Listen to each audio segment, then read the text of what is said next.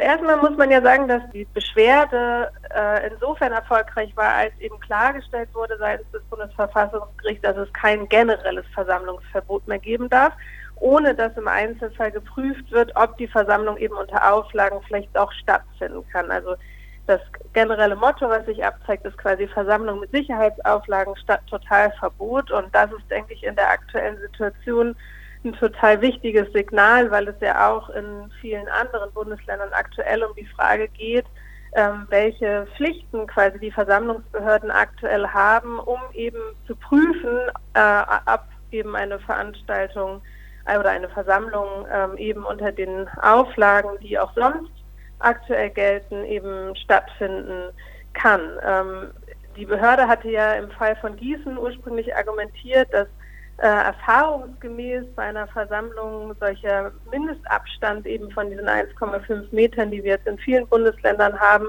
nicht eingehalten werden würden, beziehungsweise dass der Veranstalter nicht sicherstellen könnte, dass dieser Mindestabstand eingehalten werden würde.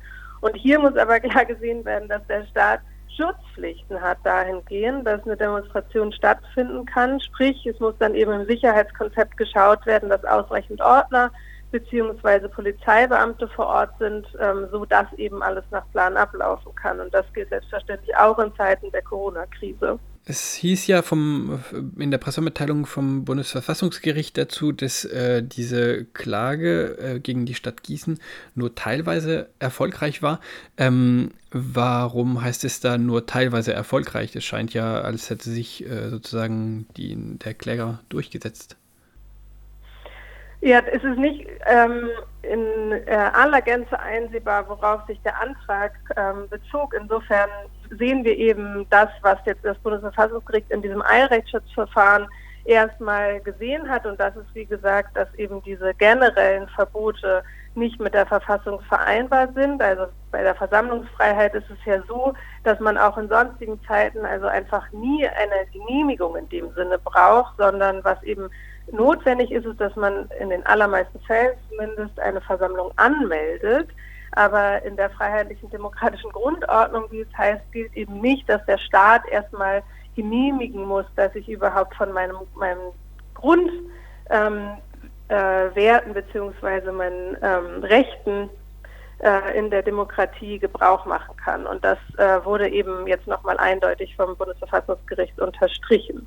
Die Entscheidung vom, vom Bundesverfassungsgericht ist in juristischer Sprache sehr ähm, schwierig zu verstehen für Laien, fand ich. Ähm, aus der Medienberichterstattung dazu ähm, habe ich dann entnommen, ähm, dass das Bundesverfassungsgericht entschieden hat, dass äh, die Verordnung vom Land Hessen zum Schutz vor Corona als kein pauschales Ver Versammlungsverbot gewertet werden äh, darf, sozusagen von der Stadt Gießen.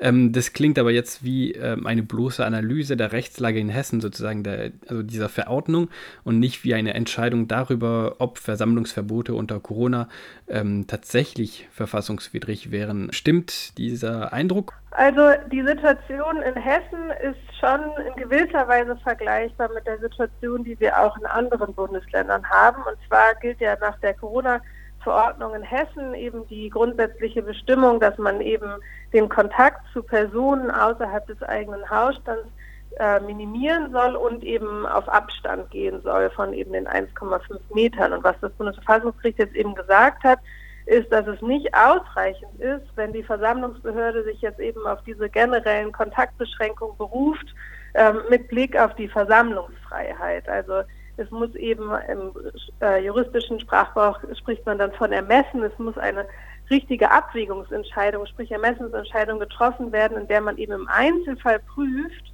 ob nicht unter Auflagen ähm, die Versammlung doch stattfinden kann. Also indem man eben zum Beispiel sagt, ähm, es finden nur äh, oder es nehmen nur eine begrenzte Anzahl an Personen überhaupt teil und die tragen Mundschutz und dann eben ähm, stellt man sicher durch Markierung auf dem Boden zum Beispiel, so wie das jetzt ja viele auch schon vorgeschlagen haben, dass die Abstandsregelungen eingehalten werden. Und quasi diese Logik, nach der man eben sagt, es darf kein generelles Verbot geben, sondern es muss immer im Einzelfall geprüft werden, ob die Versammlung nicht doch stattfinden kann, die ist schon übertragbar auch auf andere Bundesländer. Also da sehen wir auch, dass sich da viele andere Bundesländer auch andere ähm, Gedanken zu gemacht haben. In Bremen zum Beispiel ist die Konstellation schon die ganze Zeit umgekehrt gewesen, dass eben die Versammlungsfreiheit nicht einfach Teil war der Corona-Maßnahmen, sondern dass ähm, man eben die Versammlungsfreiheit erstmal da ausgenommen hat, was natürlich nicht heißt, dass keine Versammlungen mehr verboten werden können. Also das kann immer noch im Einzelfall passieren, wenn eben die Auflagen ähm, nicht ausreichen, um die Infektionsschutzgefahr zu, äh, ausreichend zu minimieren. Aber ähm, das ist sozusagen von der freiheitlichen Logik her natürlich trotzdem was ganz anderes. Vom Verwaltungsgericht Gießen bis zum Verfassungsgericht war keiner Richterin aufgefallen, dass die Verordnung des Landes Hessen ähm, kein pauschales Versammlungsverbot darstellt und dass die Stadt Gießen diese Verordnung falsch verstanden hatte.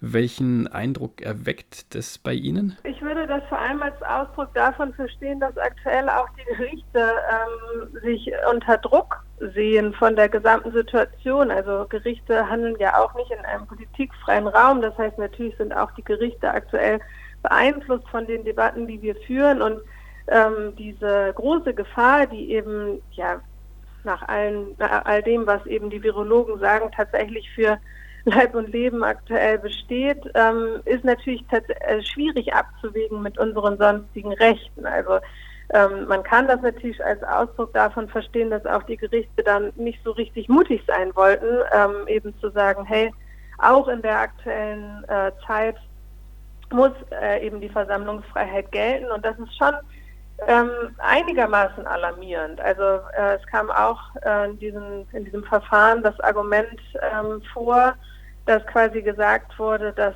es als eine Provokation verstanden werden könnte, wenn die Versammlung stattfindet, also Provokation ähm, aus Sicht derjenigen, die sich an die Maßnahmen halten. Und da muss man wirklich klar sagen, da liegt ein massives Missverständnis des Grundrechtsschutzes vor. Also meine Grundrechte gelten natürlich ganz generell auch dann oder vielleicht sogar gerade dann, wenn andere mit meiner Grundrechtsausübung nicht einverstanden sind. Und zum Zweiten ist die Versammlungsfreiheit ja auch aktuell besonders wichtig. Also man kann natürlich sehen, dass wir jetzt in den Parlamenten ähm, wenig Debatten führen, es ist wenig Diskursmöglichkeit da und ähm, wenn ich dann von eben einem so grundlegenden Recht wie der Versammlungsfreiheit Gebrauch machen möchte, um ja ganz konkret ähm, zum Ausdruck zu bringen, dass ich auch mit äh, eben diesen massiven Beschränkungen teilweise nicht einverstanden bin, dann geht es natürlich nicht einfach sozusagen, ähm, nö, das ist jetzt, ist jetzt gerade nicht so wichtig. Wenn wir jetzt allgemein auf den aktuellen Zustand der Versammlungsfreiheit unter den Corona-Maßnahmen ähm, schauen, es gab in den vergangenen Wochen schon Versuche, ähm, Proteste zu organisieren, unter anderem ähm, von Seebrücke. Ähm, teilweise wurden die Proteste auch ordentlich mit Repression der, äh, durch die Polizei konfrontiert oder mit Verboten. Sehen Sie da einen sozusagen einen Machtmissbrauch der ähm, Behörden oder ist es nur als ähm, eine sozusagen negative Nebenwirkung der Corona? Corona-Maßnahmen zu sehen?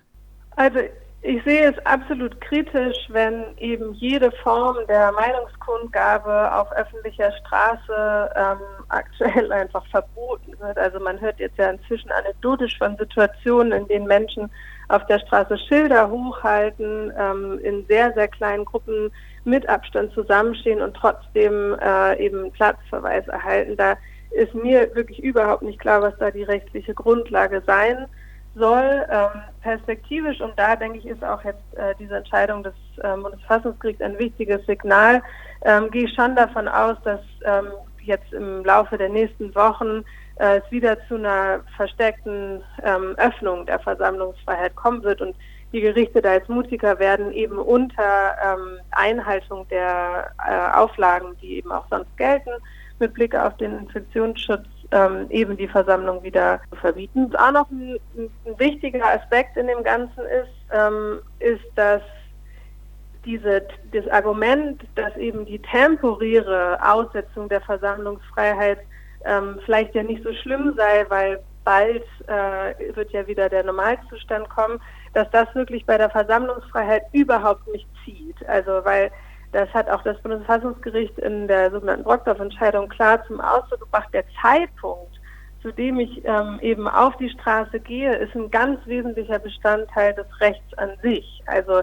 ähm, man kann sagen, wenn mir eben der Zeitpunkt genommen wird, dann wird mir das Recht zu demonstrieren als solches genommen, weil, wie wir ja auch aktuell sehen, geht es ja bei, der, bei den Demonstrationen häufig eben um Maßnahmen, die ganz aktuell eben von Relevanz sind. Wenn wir jetzt auf die, auf die ähm, Einschränkung der Versammlungsfreiheit in den vergangenen Wochen oder auch noch am, am Wochenende hat es Repression gegeben bei Protesten in manchen Städten.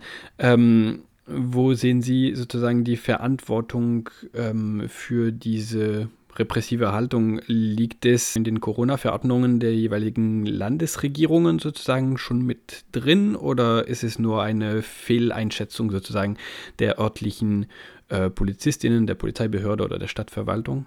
Also ich denke, das ist eine Gemengelage. Das eine ist ja, dass wir generell mit ähm, diesen sogenannten Corona-Verordnungen in den Bundesländern, die sich ja auf das Infektionsschutzgesetz stützen, also vor allem eben die Generalklausel aus dem Infektionsschutzgesetz, ähm, eh massive ähm, Probleme haben. Also insofern als diese ähm, Verordnung bzw. das Infektionsschutzgesetz vielmehr eigentlich nicht ähm, ausreichend bestimmte äh, rechtliche Grundlagen für die Maßnahmen, die wir gerade treffen, zur Verfügung stellt. Also das heißt, wir stützen im Grunde genommen die Maßnahmen gerade auf ein Gesetz, was eigentlich nicht so richtig ähm, eben diese einzelnen Maßnahmen normiert. Und hier ist eindeutig der Gesetzgeber gefragt, eben nachzujustieren. Also das ist eine wichtige Forderung von uns bei der Gesellschaft für Freiheitsrechte, dass eben der Gesetzgeber, der ja ähm, schon aktuell auch unter diesen Bedingungen noch handlungsfähig ist, jetzt im Laufe des Prozesses wirklich schaut, okay, welche Maßnahmen brauchen wir und die halt wirklich ganz bestimmt, so wie das rechtsstaatlich erforderlich ist, eben nachjustiert und neu schafft. Und das andere, das hatten Sie jetzt ja auch angesprochen, ist natürlich diese Frage des Klimas. Also und da ähm, ist es nach meinem Eindruck so, dass es sehr gemischt ist. Also in unterschiedlichen Orten ähm, entstehen da unterschiedliche äh, Atmosphären, wenn man so will, und ähm, dieses, diese klaren ja, oder so sehr starken ähm, Repressionen oder dass äh, sich da auch die Demonstranten unter Druck gesetzt fühlen, das ähm, ist ja zum Glück jetzt nicht überall so. Also es gibt ja auch jetzt Beispiele inzwischen von Versammlungen, die stattfinden konnten, aber natürlich müssen wir das total kritisch im, ähm, im Blick behalten.